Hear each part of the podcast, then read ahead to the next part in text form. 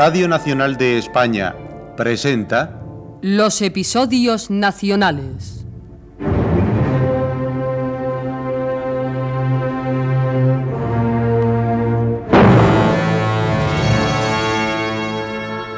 de Benito Pérez Galdós. En adaptación de Carlos Muñiz. Hoy, el equipaje del rey José. Primera parte.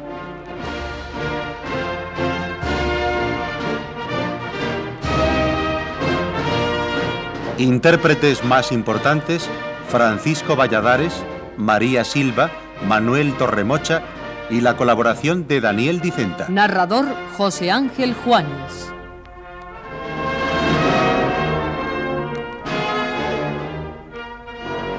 Dirección y realización, Domingo Almendros.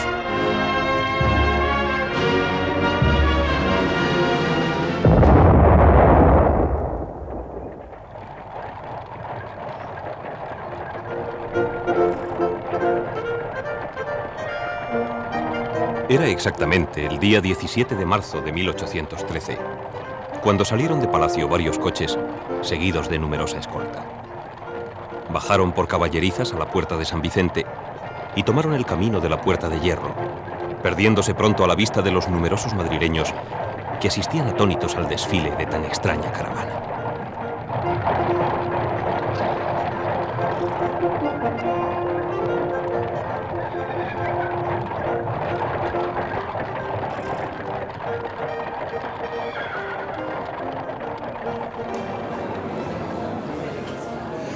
Parece que están vaciando el palacio. A saber si no lo estarán vaciando de veras. ¿Pero qué decís? ¿No veis que era su majestad Pepe I el borracho que se va al pardo? ¿Y a qué va? Si todavía no es el tiempo de las bellotas. Yo creo que se larga a Francia. Que se va a ir a Francia. Ojalá, pero le ha cogido el gusto al trono. Nos hartamos de decir que se van los franceses, pero los malditos siguen aquí y no parecen dispuestos a largarse. ¿No es cierto, señor Lobo? Ciertísimo, don Lino Paniagua. Llevo cinco años oyendo decir que se van el mes que viene, pero el dichoso mesecito no llega. Cuatro veces hemos visto salir al señor Pepe y cuatro veces le hemos visto entrar con más brío. En Bailén todos pensaban que se habían acabado los franceses, pero ¡ay! No pasaron muchos meses y ya los teníamos aquí otra vez mandados por el emperador en persona. Esto parece el escenario de un teatro. El Lord se va por la derecha y José se nos cuela por la izquierda. A mí, que soy perro viejo, no se me engaña con estas entradas y salidas. El que no querrá que las cosas cambien será el señor Lobo. Naturalmente. Le va tan bien con la escribanía de cámara que sería una lástima que estallase otra vez la guerra y le volase el empleo. Pero es lo que yo me digo. Los empleos que repartió Murat no serán eternos. Alto ahí, que os veo venir, embrollones. Me queréis hacer pasar por afrancesado. Pero os advierto que ahora soplan otros aires. Los anglicanos y los wellingtonianos. Puede ser. No lo discuto, pero... Por allí viene el reverendo Salmón. Él suele estar bien informado y nos podrá dar noticias. ¿Quién, quién es el que le acompaña? Es el marqués de Porreño. Condenada cuesta de San Vicente. Va a terminar conmigo. ¿Y qué nuevas tienen ustedes, señores míos? Eh, como vuestra paternidad no nos diga algo. Hemos visto marchar a Pepe Botellas, pero nada sabemos. El aparato de fuerza que lleva el rey y la muchedumbre de coches en que le acompañan sus servidores prueban que el viaje será largo. Estamos a 17 de marzo. Pasado mañana es el cumpleaños de don Pepito. Yo creo que quiere celebrarlo en el Escorial. Marzo. No digáis tonterías. Señor Canecia, ¿verdad que en jacobino no se dice marzo, sino ventoso, que es víspera de germinal y antevíspera de floral?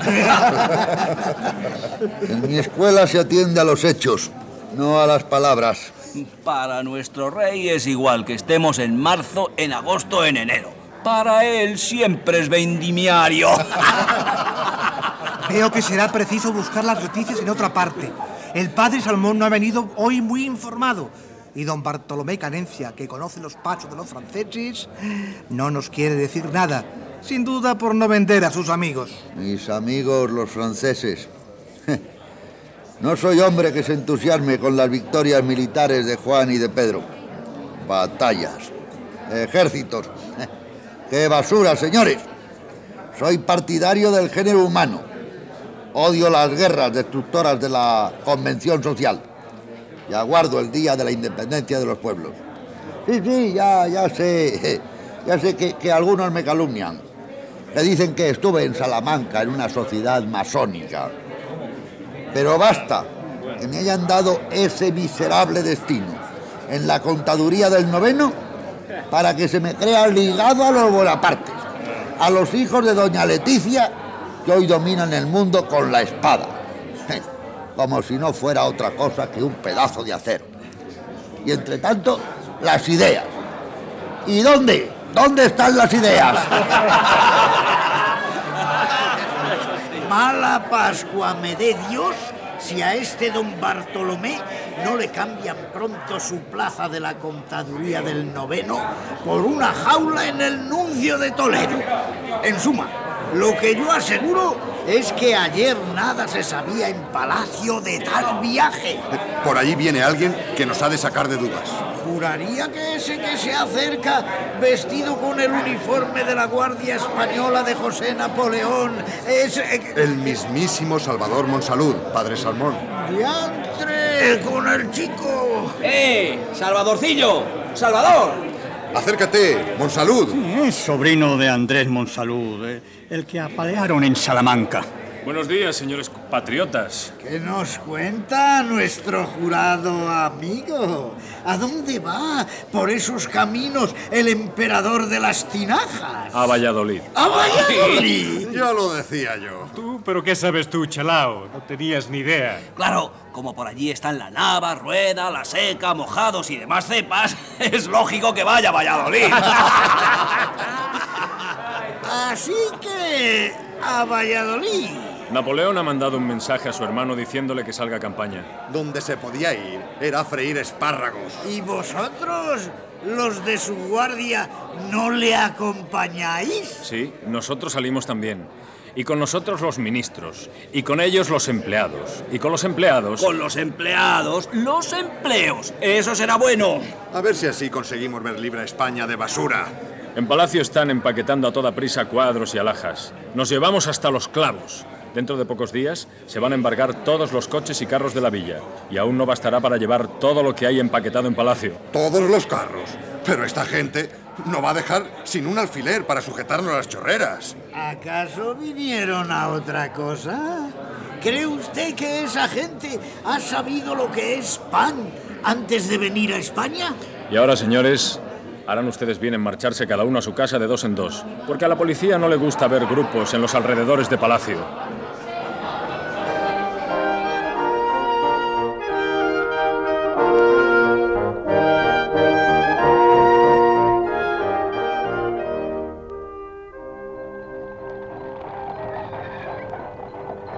José Bonaparte había salido, en efecto, para Valladolid, obedeciendo órdenes de su hermano, que le mandaba ponerse al frente del ejército, mientras él, no escarmentado con la desastrosa campaña de la Moscova, se disponía a emprender otra en Alemania contra la Sexta Coalición. Cuando el coche se alejaba, Su Majestad, que hablaba con el mariscal Jourdan, dejó a este con la palabra en la boca, asomándose por la portezuela, y dirigió hacia el Palacio Real una mirada nostálgica, tal vez de pena. Después se recostó taciturno en el fondo del coche. Madrid y su palacio, y su polvo, y su claro cielo, y su aire sutil, pronto no fueron para el hermano de Bonaparte más que un recuerdo.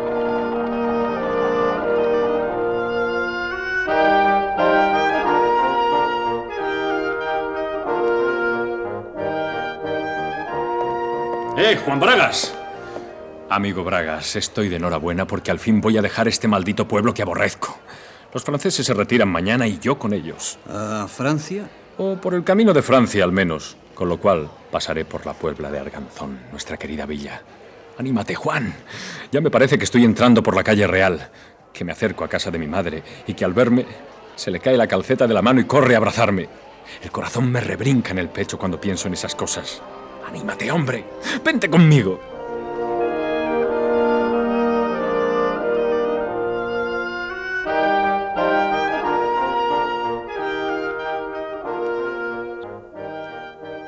Salvador Monsalud era un joven de 21 años, de estatura mediana y grandes ojos negros. De su persona se desprendía grave seriedad y su voz y su porte cautivaban por su cortesía.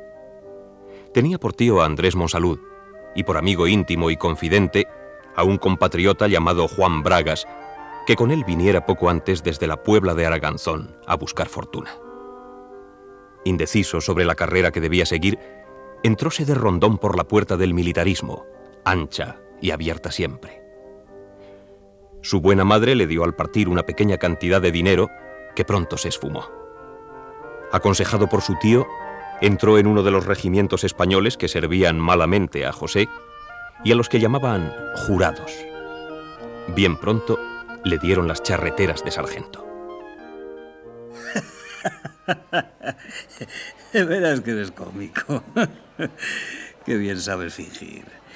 Tú lo que de verdad quieres es ir a la plazoleta de Nuestra Señora de la Asunción, en la Puebla, y ver asomarse a una de las ventanas que allí caen. A generosa. Sí, claro. Luego que vea a mi madre, arrojaré una chinita a los cristales para que se asome Genara con su pañuelo encarnado sobre los hombros. ¡Qué guapa es!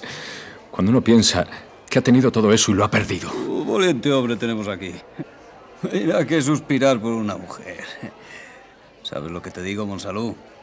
Que ninguna merece tanto la pena. Tú no sabes lo que es amor, Juan. O mejor dicho, crees que es algo así como un plato de estofado. Ni más ni menos. Un plato que repugna después de haber comido.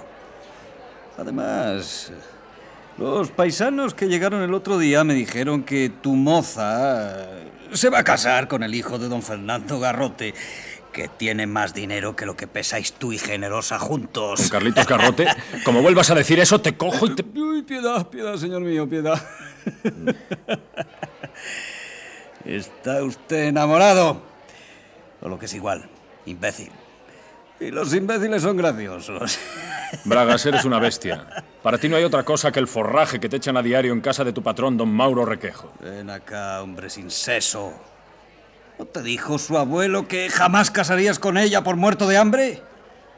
Estás queriendo a un imposible, a una ilusión, a una telaraña. Juan. Justo, justo, esa es la palabra, a una telaraña. Mira, oyéndote hablar así, ya no me cabe la menor duda de que eres un saco de carne con dos agujeros que llaman ojos, y boca, y barriga para comer. Cada hombre tiene su destino. El tuyo ya sé cuál es. Y el tuyo lo veo yo clarito también. Holgazanear. Mirar a las estrellas, no tener que comer. Y ser toda la vida un señoritingo cañigüeco y hambrón.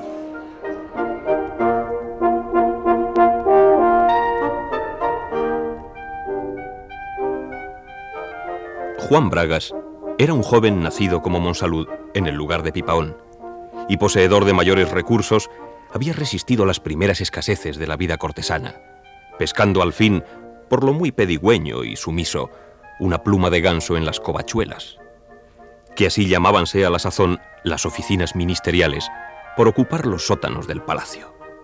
Era pues covachuelista, es decir, palote árido y enteco, en el que debía injertarse después la vigorosa rama del funcionario público.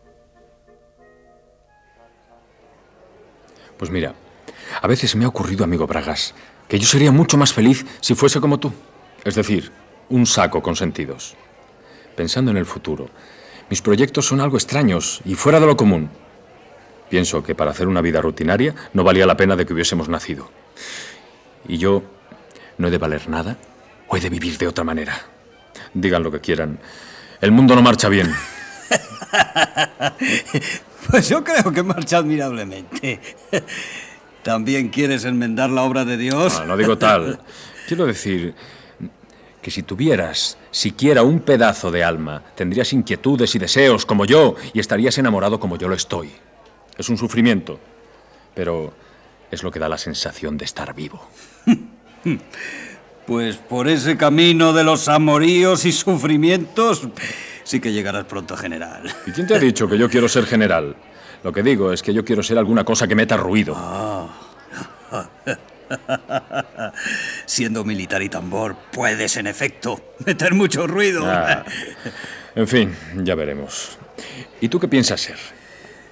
Mi mayor deseo sería llegar a ministro del rey. Para tener mucho dinero y llenarme de gloria y morir honrado y bendecido. Bueno, pues cuando lo seas, te guardas el dinero, ¿eh? Y la gloria, la honra y las bendiciones me las mandas.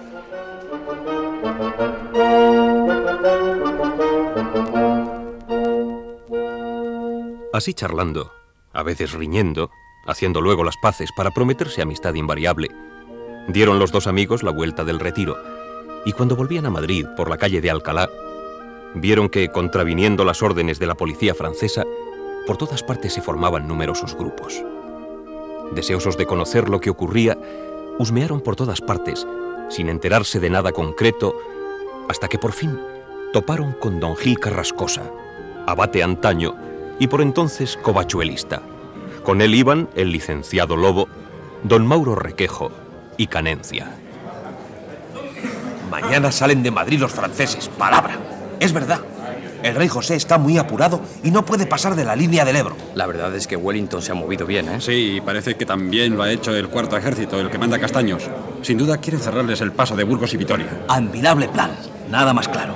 El cuarto ejército estaba en todas partes. Castaños en Extremadura con una división, Orlier y Losada en Galicia con otra, Morillo en Asturias, Mina en Vizcaya.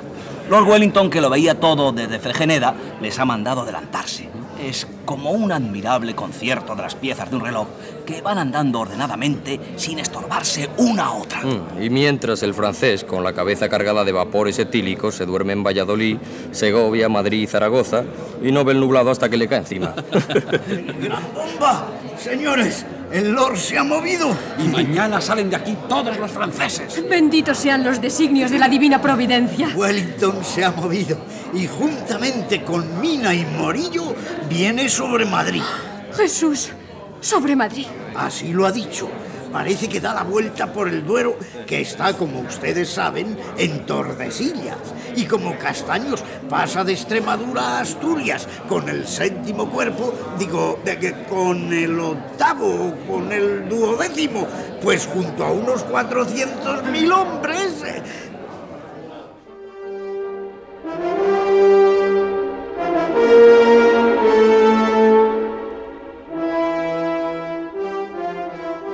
Como entonces no había periódicos, fueron aportando todos sus cifras, noticias y pareceres, que por haber corrido de boca en boca, fueron desfigurándose y abultándose hasta el punto de que no las conocería el mismo que las lanzó. Cuando se disolvió el grupo, Juan y Salvador siguieron su camino. Vamos a casa de mi tío, Juan, a ver qué piensa de estas cosas. Ahora que salen los franceses, todos los que han sido empleados durante el gobierno intruso. Irán a la calle, amigo. Pero yo soy español, muy español. De- detesto a los franceses. Sí, ahora que se van es muy cómodo decirlo. Yo, señor don Juan, no les tengo rencor, que gracias a ellos hemos comido. Sirvo a José sin entusiasmo, pero con lealtad. José. José es un borracho. Y no se tiene lealtad con los borrachos. A ti y a mí nos han dado de comer. Los dos estábamos en Madrid bastante derrotados. Mi tío me colocó en el regimiento de jurados, lo cual fue fácil porque nadie quería entrar. Tu colocación parecía más difícil, pero tanto lloraste y suplicaste al conde de Cabarrús que el buen señor, considerando que eres hijo de su criado, te dio el puesto. Para conseguirlo, te fingiste entusiasmado con el fraternal gobierno de Bonaparte y te aplicaste al oficio de dar vítores y palmadas en la calle siempre que el rey pasaba gritando ¡Mueran los madripáparos! Mentira, mentira. Infundios. ¿De, de dónde has sacado eso? Es la pura verdad. ¿O vas a negar que te daban tres reales por cada carrera detrás del coche de Pepe Botella, gritando y vitoreándole? Si no, a santo de que ganaste aquella ronquera que te puso en peligro de callar para siempre. En cambio, recibiste el destino que tienes, el cual no es mucho, no es mucho premio en realidad para tanto batir palmas y ensordecer a la gente con los vivas. Salvador, por Dios. Cualquiera que, que- que te oiga, ¿qué pensará de mí? Ahora quieres pasar por hombre formal. Y vas muy serio por la calle. Cualquiera supondría que dentro de ese casacón que compraste en el rastro va un consejero de Indias. Ya lo irá algún día, señor mío. Veremos qué piensa mi tío de todo esto. Es un afrancesado rabioso. Y desde que el conde de España le mandó dar de palos en Salamanca, no deja de decir que ahorcaría a todos los empecinados si pudiera. Parece que nos miran y nos señalan. Llevamos algo de particular. ¡Basura! ¡Que basura! Es que la gente está alborotada y como llevas uniforme de la Guardia Jurada, pues eh, eh, ese traje es muy aborrecido en Madrid. Eh, eh, y con razón, con muchísima razón, sí.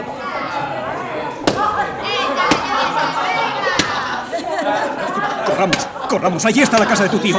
Quieto, no te muevas. ¡Eh, eh! ¡A mí no me tiréis! ¡Que yo no soy de la Guardia Jurada! Huyamos, Salvador, que esa chavalería nos merienda. Nada de huir.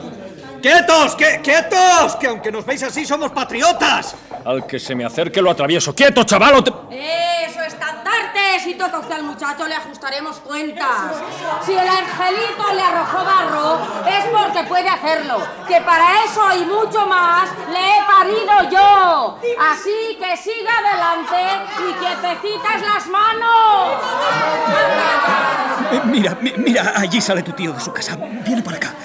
¡Matable, matable! Y también a su compañero, el del casacón. Pues qué, pues qué he hecho yo. Yo no conozco a ese hombre.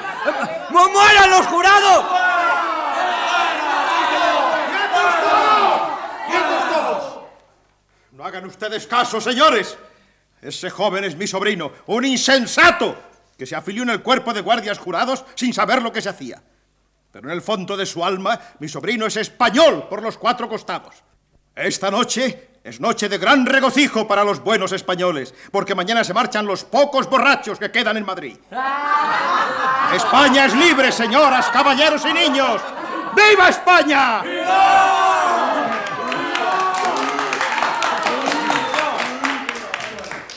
Yo respondo de que mi sobrino dejará las traidoras banderas en que ha servido.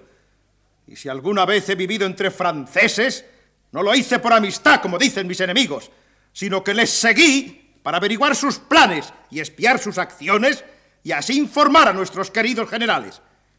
Todavía tengo sobre mi cuerpo cien cardenales que me dejaron los franceses en Salamanca por confiar sus secretos estratégicos a Lord Wellington. ¿Queréis más pruebas?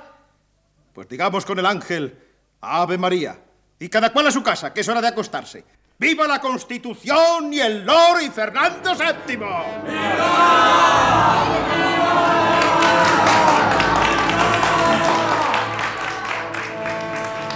Y vosotros, necios, entrad en el portal y subid a casa.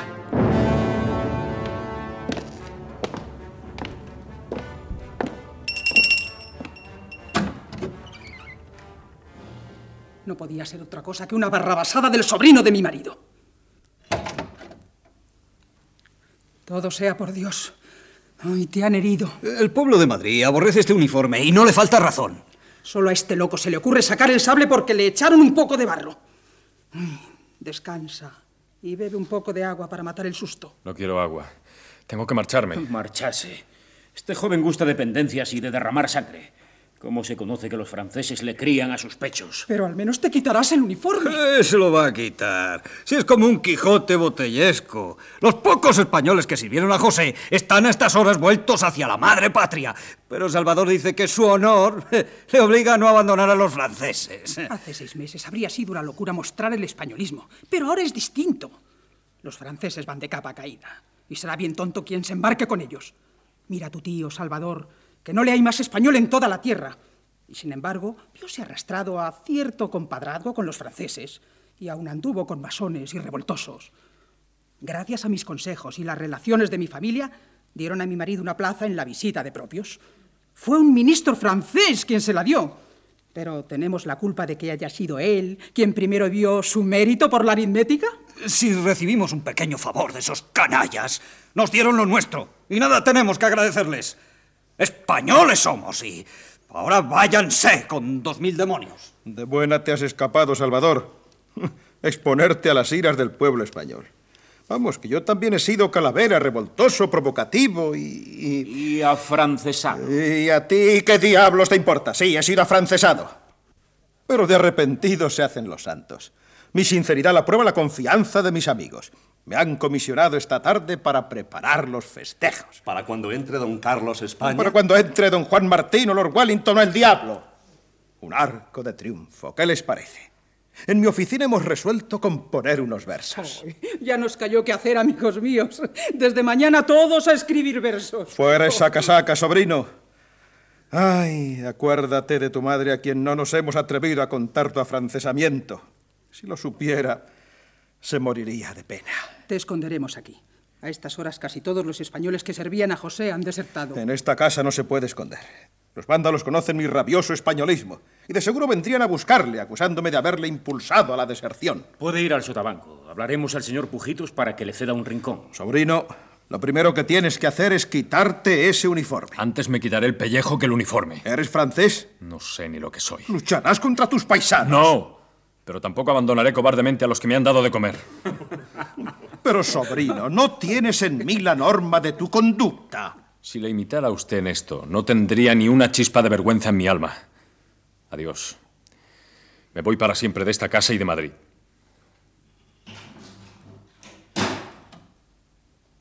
Ese muchacho es un insolente.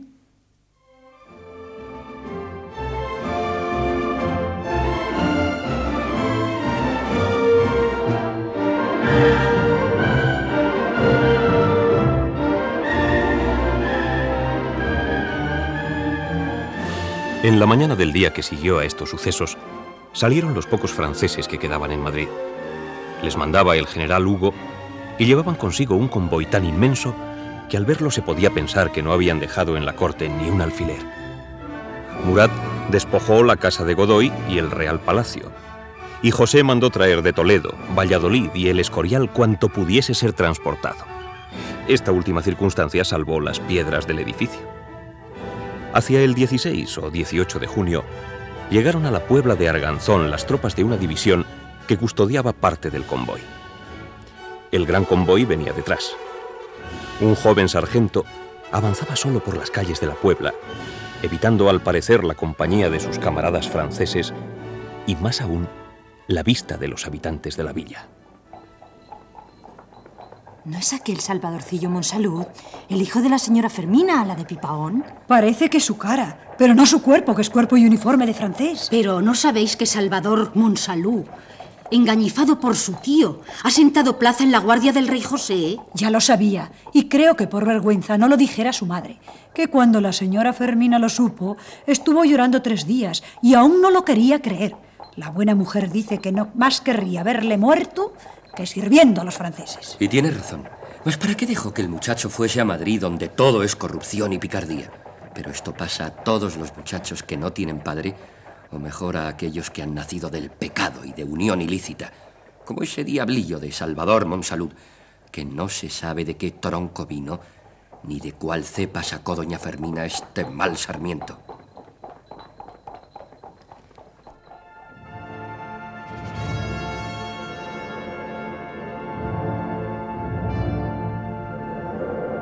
Salvador se detuvo ante una casa de aspecto humilde, en cuya puerta no se veía a nadie. Al asomarse por el hueco de la entornada puerta, la emoción de su alma era tan viva que le temblaron las manos al ponerlas sobre las viejas tablas y los mohosos clavos. De repente, una mujer de edad madura apareció en la habitación, volviéndose de vez en cuando hacia un sitio donde debía estar otra persona con quien hablaba, a juzgar por sus gestos. No me espera. La pobrecita se sorprenderá y se alegrará tanto. Madre. Madre. Estoy aquí. Soy yo, Salvador. Hijo mío. Oh, francés. ¿Pero qué le ocurre, madre? Acaba de matar, verdugo. Acaba de matar a tu santa y buena madre. Cierra el pico, Perpetua. Que esto no va contigo, vieja bruja. ¿Cómo no ha de ir conmigo si la veo sufrir por ti día y noche? Doña Perpetua, ¿qué le ocurre a mi madre? Está mala. Eres tú la causa y lo preguntas. ¿Pero qué hace? ¿Por qué me tira de los botones? Traes sobre ti esta infernal vestimenta francesa y preguntas lo que tiene tu madre. Pobre Fermina. Se resistió a creer lo que le contaron sobre ti y a Dios pedía que no fuera cierto. La muerte del hijo que perece en los campos de batalla destroza el corazón, pero no afrenta. La traición del hijo desvergonzado que cometa la infamia de pasarse al enemigo es el más vivo de los dolores de una madre española. Está usted loca, doña Perpetua. Mi madre es una mujer sencilla, a la que entre usted y el cura han trastornado el juicio con eso de traiciones y afrentas. Honrado soy. Mi buena madre no tiene por qué aborrecerme por el traje que llevo. Monstruo, huye de aquí. Vete con esos herejes que te han catequizado. Deja a esta santa mujer que ya te ha llorado como perdido para siempre. No eres su hijo. Vete, francés.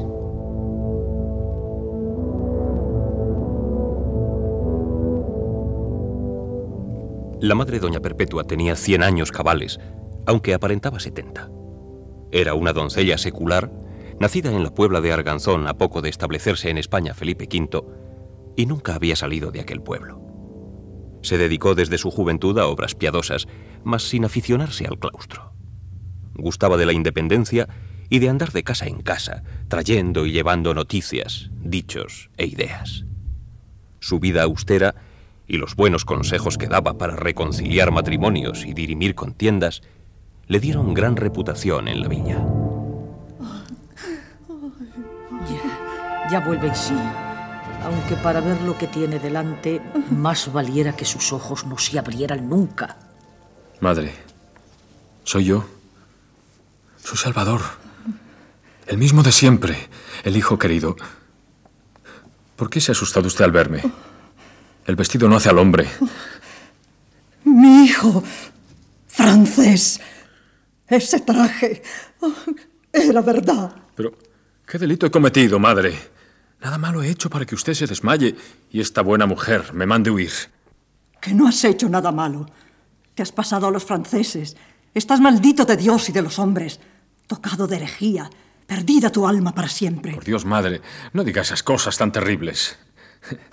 Tantos males ocasiona este capote que llevo. No, madre querida, comprendo que fue una falta servir a los enemigos de mi patria, pero me moría de hambre. Y además mi tío tenía mucho empeño en que yo sirviera a los franceses. Una vez dado este paso, ya no puedo volverme atrás, porque el honor me prohíbe vender a los que me han dado un pedazo de pan para vivir y una espada para que les defienda. Si por esto he perdido el amor de mi madre, será porque algunos malintencionados le han envenenado el alma. Yo siempre te querré, Salvador, pero he hecho juramento ante Dios de no admitirte en esta casa, ni llamarte hijo, si no juras tus errores y tornas a la patria y al deber. Mi conciencia me exigió ese juramento y lo he prestado por consejo de respetables personas a quienes debo consuelos. Mi honor me impide desertar, pero si pierdo el amor de mi madre y se me arroja de mi casa porque no quiero ser desleal y perjuro, no quiero vivir. Aquí tengo una espada. Y no me falta valor para atravesarme con ella el corazón. No, hijo mío, no, no. ¿Qué ocurre en esta casa y qué significan esas palabras impías que acabo de oír? Soy yo, padre Aparicio. ¿Hablabas de suicidio? Nadie le ha dado vela en este entierro, señor Aparicio Respaldiza. ¿Cómo que no? Ya sabía que estabas aquí, desgraciado. Por eso he venido. Te hacíamos muerto por la vergüenza de la deshonra. Señora Fermina, valor. El sentimiento materno es el más fuerte de todos. No trate usted de vencerlo. Al contrario, llore hasta desahogar su pecho. Este hijo muerto es quizás perdido para siempre y puede resucitar si se abraza a la cruz de la patria. Yo seré el primero que le reciba en mis brazos. Y yo también le abriré mis brazos. Hijo mío, vuelve en ti. Deja esos hábitos infernales. Torna a la patria y recibirás la bendición de tu madre y el amor que te he tenido y te tengo a pesar de tu horrible pecado. Hazlo por Jesucristo crucificado, por la religión que te enseñé. Oh, hazlo por mí, por mi honor y buen nombre, que para siempre he perdido en este pueblo. Hazlo por el señor cura de nuestra aldea, que te enseñó los mandamientos y lo poco que sabes. Hazlo por la Santa Madre Perpetua, que nos da tan buenos consejos, y por todos los que te aman en esta villa y en el lugar de Pipaón, donde no sé si por ventura o eterna desdicha mía naciste. Además, Salvador, ya ha pasado el momento de apoyar a los gabachos. Ahora los franceses van a ser destrozados. Pobrecitos, de los que se unan a ellos. Bueno, déjenme que lo piense. Los que estamos acostumbrados a cumplir con nuestro deber y a obedecer a nuestros superiores, no podemos decidir en un momento. No hay ningún superior que tenga sobre ti más autoridad que tu madre. Tu madre es la personificación viva de la patria, que a todos sus hijos gobierna y dirige. Tendré que pensarlo, de todas formas. Querido niño mío, oh, veo que estos dos excelentes amigos te van convenciendo. Siéntate y descansa. Te esconderemos para que no puedan verte los vecinos con este condenado uniforme. Es una imprudencia que le tengas en tu casa mientras no se convierta del todo. Ay, ¿qué importa? Mi hijo está arrepentido. El pobrecito estará hambriento y fatigado. Ah, lo primero es su salud. Puede quedarse. Salvador es un buen muchacho y ha dicho que lo pensaría. Aquí donde me ves, Salvador, estoy dispuesto para salir por ahí con otros amigos. Hemos decidido organizar una partida para auxiliar a las de Longa. ¿Mm? ¿Qué te parece? La ocasión es solemne y ningún español puede permanecer en su casa. Wellington está cerca y es preciso ayudarle. ¿Qué? ¿Te animas? Yo no espero sino que salga de Peña Cerrada don Fernando Garrote, que es muy entendido en guerras, para partir con él. Tú serías un buen escopetero, Salvador. Es el momento de tu redención. ¿Aceptas? Siéntate, hijo. Voy a prepararte algo de comida. Estarás muerto de hambre. No tengo ganas, madre. He dicho que lo pensaría, ¿no? Pues bien, lo pensaré. Déjenme pensarlo todo el día, es cosa grave. El convoy que he custodiado y lleva al general Moquin sale ahora mismo. Pero yo no saldré hasta mañana con el grande. Un abrazo, madre. Adiós. Volveré más tarde. Adiós, hijo. Y no tardes.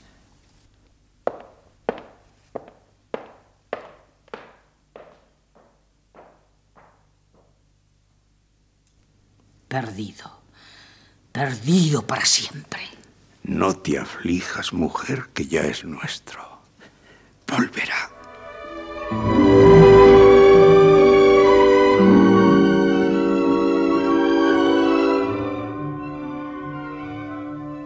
Era doña Fermina natural de Pipaón, en Rioja de Álava, de una honrada e hidalga familia. Mas quiso Dios que en ella y su hermano tuviese fin el lustre de su casa, pues quedando huérfanos en edad temprana, mientras él derrochaba en Madrid la fortuna paterna, sufrió ella una desgracia irreparable que por siempre la condenó a la oscuridad y a la vergüenza, de la que nació Salvador para alegrar sus días de amargos recuerdos.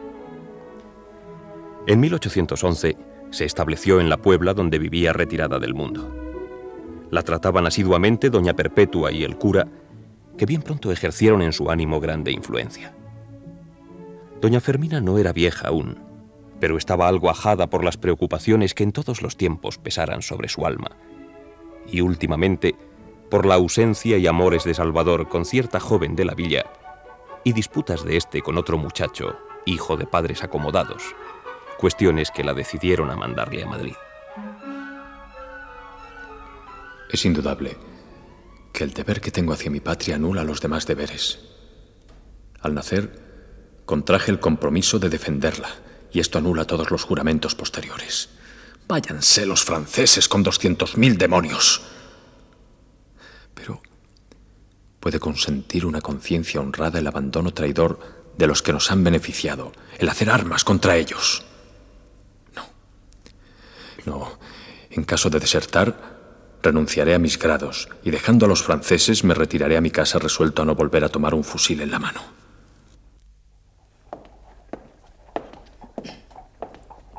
Mire, Eulalia, es el hijo de la Fermina. Jesús, vestido de francés. Vergüenza debía darle. Avergonzado va a juzgar por su expresión, que no alza la vista del suelo. ¿En qué irá pensando? Estás ahí, Genara. Todo sigue lo mismo. Árboles, casa, cielo y tierra. El aire y el sol. Y lo mismo también mi corazón, que antes dejará de latir que de quererte.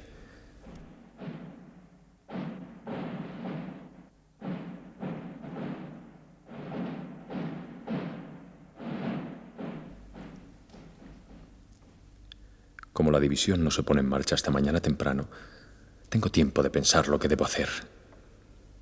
Vamos al campamento y esta noche, esta noche veré a Genara, aunque me sea preciso degollar a su madrastra y ahorcar a su abuelo.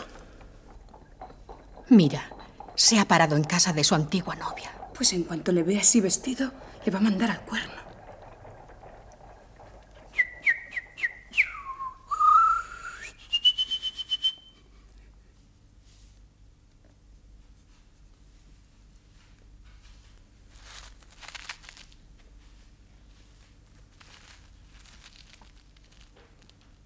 Generosa.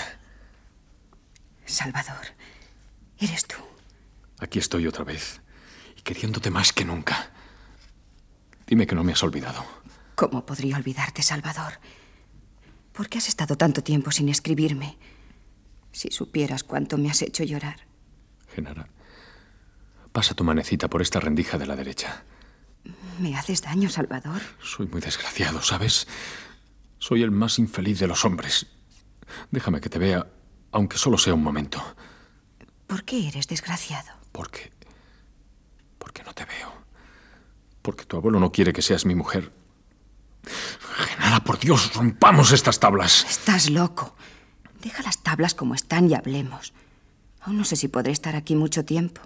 ¿Duermen los de tu casa? Sí, pero mi abuelo tiene el sueño muy ligero y mañana hemos de madrugar para ir a Vitoria. ¿Por qué os vais a Vitoria? El abuelo teme que los franceses destruyan esta villa. Allá estaremos más seguros. ¿Irás tú por allá? Mm, Tal vez. Pero aún no me has dicho las causas de tu desgracia. Yo también sufro, ¿sabes? Tengo un pesar que me destroza el alma. ¿Por qué? Porque te quiero, Salvador. Porque desde hace dos años, desde que tú y tu madre vinisteis a estableceros en esta villa, te vengo queriendo. Lloras. Sí, lloro. Pero de ti depende que me muera de dolor o que sea muy feliz. Respóndeme una cosa. ¿A qué? Salvador, vida mía, en la Puebla se ha dicho que te habías pasado a los franceses. Hoy mismo dijo mi abuelo que estabas entre los vándalos que llegaron anoche. Yo no he querido creerlo. Me resistía a pensar que tú... Dime que no es cierto, Salvador. Si lo fuera, no volverías a oírme ni a verme jamás. Te aborrecería para siempre. Genara, ¿por qué has de tomarlo tan a pecho? Contéstame, y pronto. Pues bien, es mentira. Salvador, has dicho mentira. Bendita sea tu boca, bendita sea tu alma. Gracias, Dios mío. Todo eran invenciones de la gente. Envidia de tus buenas prendas. Sí, eso, envidia. Sé que no me engañas, Salvador. Nunca me has dicho sino la verdad. No sé de dónde se habrá sacado la gente tal noticia. Dijeron que te habían visto por el pueblo vestido con un uniforme verde y un sombrero de piel. Hace un momento me quedé dormida. Y soñé primero con tu uniforme verde y tu sombrero de piel, adornado con un águila dorada. Me desperté sobresaltada, estremecida. A pesar de quererte tanto, viéndote de aquel modo, me parecías el más espantoso de los hombres. Pero ya despierta pensaba en ti. Y me decía que todo era mentira, que volverías a la Puebla vestido de paisano, pobre, pero con honra, que volverías después de haber estado combatiendo contra los franceses en las filas de Longa, de Pastor o de Mina. Dime, Salvador, ¿vas vestido de paisano? Cuéntame lo que has hecho durante tan larga ausencia. Todo te lo contaré. Antes... Antes quiero que me digas si yo hubiera cometido la infamia, la deslealtad, la alevosía de servir a los franceses, ¿de verdad me habrías aborrecido? No lo dudes. ¿Por qué se quiere a las personas? ¿Por el rostro? No lo creas. Se las quiere por las prendas del alma, por el valor, por la honradez, por la generosidad, por la lealtad. El que en una guerra como esta da de lado a sus hermanos que están matándose por echar a los franceses, el que ayuda a los enemigos, es un cobarde, un ser despreciable, un traidor. Si tú cometieras una vileza semejante, Salvador, no solo te aborrecería, sino que me mataría la vergüenza de haberte querido. Calla, por Dios. No sigas hablando así. No quiero seguir oyéndote esas palabras. ¿Por qué? Yo estoy contenta. Pero, Salvador, ¿qué es esto que toco? Un botón de metal. Y otro, y otro. ¿Tienes uniforme? Me compré un chaquetón en Valladolid cuando venía para acá. Son los que ahora se llevan. ¿No ha sonado contra el suelo una cosa como de hierro? Como un sable. Sí, es mi sable. Me lo dieron unos guerrilleros en Nájera. Oh, ¿Has estado con los guerrilleros? Sabía que estarías con ellos.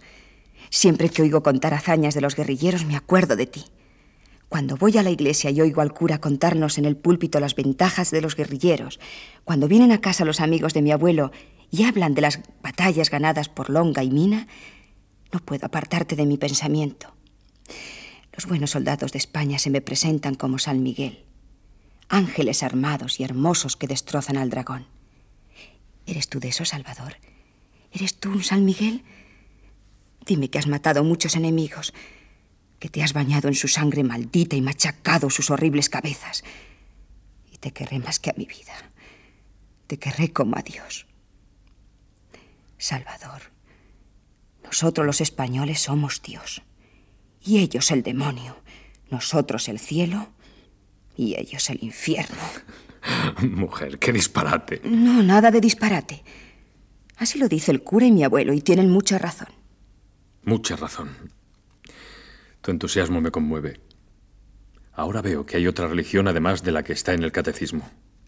La religión de la patria.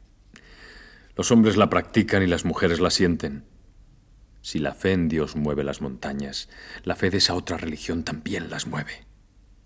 Con ella el heroísmo y el martirio son cosas fáciles. Genara, yo te juro por Dios que haré lo posible para elevarme ante tus ojos. Mis proezas no han sido hasta ahora muy grandes, pero aún hay franceses en la tierra. Soy joven, fuerte, robusto. Morir por la patria y morir por tu amor me parecen lo mismo. Genara de mi alma, júrame que me querrás siempre. Salvador mío, ese es el lenguaje que me gusta oírte. Estamos en guerra. Todo hombre que no sea guerrero hoy no merece más que desprecio. ¿Te gusta a ti la guerra, Salvador? Di por Dios que sí. Dímelo. Mucho, Genara. El corazón que no palpita por Dios, por la mujer amada y por la victoria sobre el francés enemigo, no es corazón de español ni de hombre. ¿Qué haces? Esto se mueve. Salvador, malditas sean estas tablas que nos separan. Empuja un poco por este lado. Se romperán, Genara. Esto no es tan fuerte como parece. Quiero verte y abrazarte. Hace tanto tiempo que no te veo. Estas condenadas tablas no ceden. No. Son realmente sólidas. Oye, si es tan grande tu empeño por entrar y verme, no es menor el mío. No hay nada más triste que no poder verse las caras. Tengo una idea. Mi abuelo tiene la llave de esta puerta sobre la mesa de su cuarto. Ahora duerme. Puede entrar de puntillas y cogerla. No sentirá nada. Voy por ella. Espera. Espera. No te precipites y reflexiona un momento sobre lo que vas a hacer. Te quiero más que a mi vida. No necesito llave para abrir esta puerta del cielo, Genara. Basta un esfuerzo mío para echarla abajo, pero no la romperé. No la romperás. ¿Por qué? Por propia estimación y sobre todo por tu buen nombre. Dices bien. Es una locura. Estoy loca. Acércate. Que sienta yo tu respiración pasando por estas rendijas. Salvador, no te marches todavía. Durante este tiempo en que no nos hemos visto, he tenido celos. Muchos celos. En Madrid me dijeron que querías al hijo de don Fernando Garrote, a Carlos. Recordarás que cuando éramos novios, él te hacía la corte. Que Garrote y yo nos mirábamos con muy malos ojos. Que por haber reñido los dos tuve que salir de la Puebla, jurándole enemistad eterna. Si después de esto has tenido la debilidad de admitir sus galanteos, Buscaré a ese fatuo y le mataré. Qué tonto eres. No hagas caso de lo que digan. Cierto es que Carlo Garrote me hace la corte y quiere casarse conmigo. Me envía regalitos, ramos de flores, va a misa a la misma hora que yo y algunas veces viene con sus amigos a rondarme bajo estas rejas, acompañados de guitarras y de bandurrias. Pero... Genara, calla. Me estás destrozando el corazón. ¿Por qué te ríes? Me río de él. Y no es mal muchacho, Salvador. Tiene buen porte, muy bueno, sí. Y también excelentes cualidades. Solo que no es amable ni delicado como tú, sino brusco, serio y... Y fatuo, vanidoso y estirado. Aún así, tengo la sensación de que no te disgusta ese mequetrefe. Ni me disgusta, ni me gusta. Si no le quiero, tampoco desconozco sus buenas cualidades, especialmente el valor grande y temerario que ha mostrado en esta guerra. ¿Qué crees tú? Carlos Navarro, el hijo de don Fernando Garrote, es la admiración de esta villa y el honor de todo el país de Álava. Ha corrido por esos mundos con longa y pastor, y todos dicen que no han visto mozo de más arrojo y bravura. Hace meses, cuando entró en la villa, después de haber destrozado a los franceses, todos los habitantes salimos a vitorearle. Qué día, Salvador. Yo me acordaba de ti y hubiera querido que estuvieras para ver tanto entusiasmo. No sé lo que pasaba en mi alma cuando vi a Carlos Garrote sobre su caballo blanco, entrar triunfalmente cubierto de guirnaldas de flores, con la espada en la mano y el orgullo de la victoria en los ojos. Ay, Salvador, me eché a llorar. Te echaste a llorar. No lo digas delante de mí. Eso es un insulto, Genara. Me estás matando.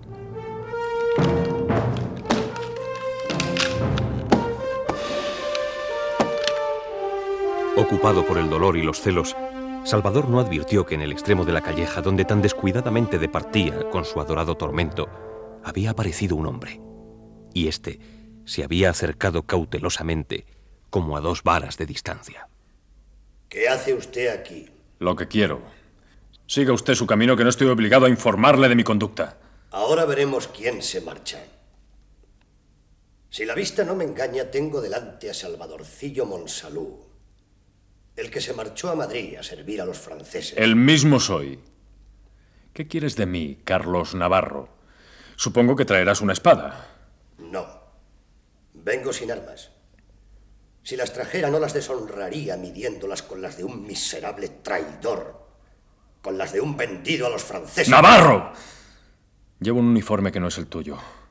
No lo desprecies. El corazón que va dentro de él no ha cometido nunca una acción villana. Lo mismo puedo matarte con una espada española que con un sable francés. Vendido. Deja libre la calle. No reñiré contigo. Cuando me encuentro con un traidor, escupo y paso. Miserable. Cobarde, salteador de caminos. Defiéndete si no quieres que aquí mismo te atraviese y mande al infierno. Navarro no hizo movimiento hostil alguno, pero echando atrás el embozo de su capa negra, alargó la mano sin otra arma que una linterna. El espacio que separaba a los dos rivales se inundó de luz. En el mismo instante, la empalizada cedió por completo ante los esfuerzos de Genara, que quería ver lo que ocurría al otro lado. La muchacha, pálida como la muerte, fue derecha a ponerse entre ambos. Lo primero que vieron sus ojos fue la persona del renegado, cuyo brillante uniforme reflejaba la luz de la linterna. Este es Monsalud Navarro. ¿Es este Monsalud? Por el uniforme francés se le conoce. Claro que es él. Francés. Francés, francés. Embustero. Traidor. Sí, francés, francés. Traidor y embustero y todo lo que tú quieras. Pero vete de aquí y déjame solo con ese hombre. Virgen María. Señor mío Jesucristo, asísteme en este trance. La joven entró corriendo en el jardín y desde la empalizada y con voz clara, sonora y penetrante gritó: ¡Mátale! ¡Mátale, Carlos! No tengas piedad de él. ¡Mátale! ¡Mátale! ¡Mátale! Repetir aquella odiosa orden una y mil veces diríase que era una diosa de la antigüedad, exigiendo la ofrenda de sangre humana necesaria para satisfacer sus ansias de venganza, sus deseos de hartar un orgullo incomprensible. Los hombres, en silencio, se miraban con mirada feroz y permanecían inmóviles, sin que pudiera adivinarse más que el odio que encendía sus frentes.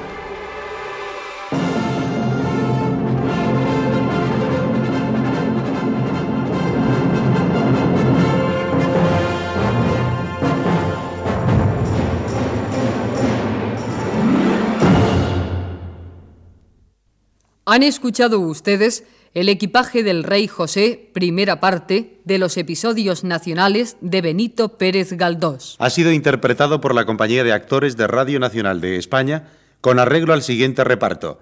Lobo Fernando Chinarro, Salmón Marcial Gómez, Porreño Luis Alonso, Canencia Joaquín Vicenta, Requejo Emilio Menéndez, Salvador Francisco Valladares, Juan Alfonso Casal, Andrés Pablo Jiménez, Serafina Gaby Álvarez, el boticario Javier de Campos, Perpetua Lola del Pino, Fermina Josefina de la Torre, el cura Enrique Rincón, Carlos Daniel Dicenta, Genara María Silva. Control y registro de sonido José Fernando González y Francisco García. Montaje musical Gonzalo Corella. Efectos especiales Bernard Domingo y Joaquín Úbeda. Dirección y realización Domingo Almendros.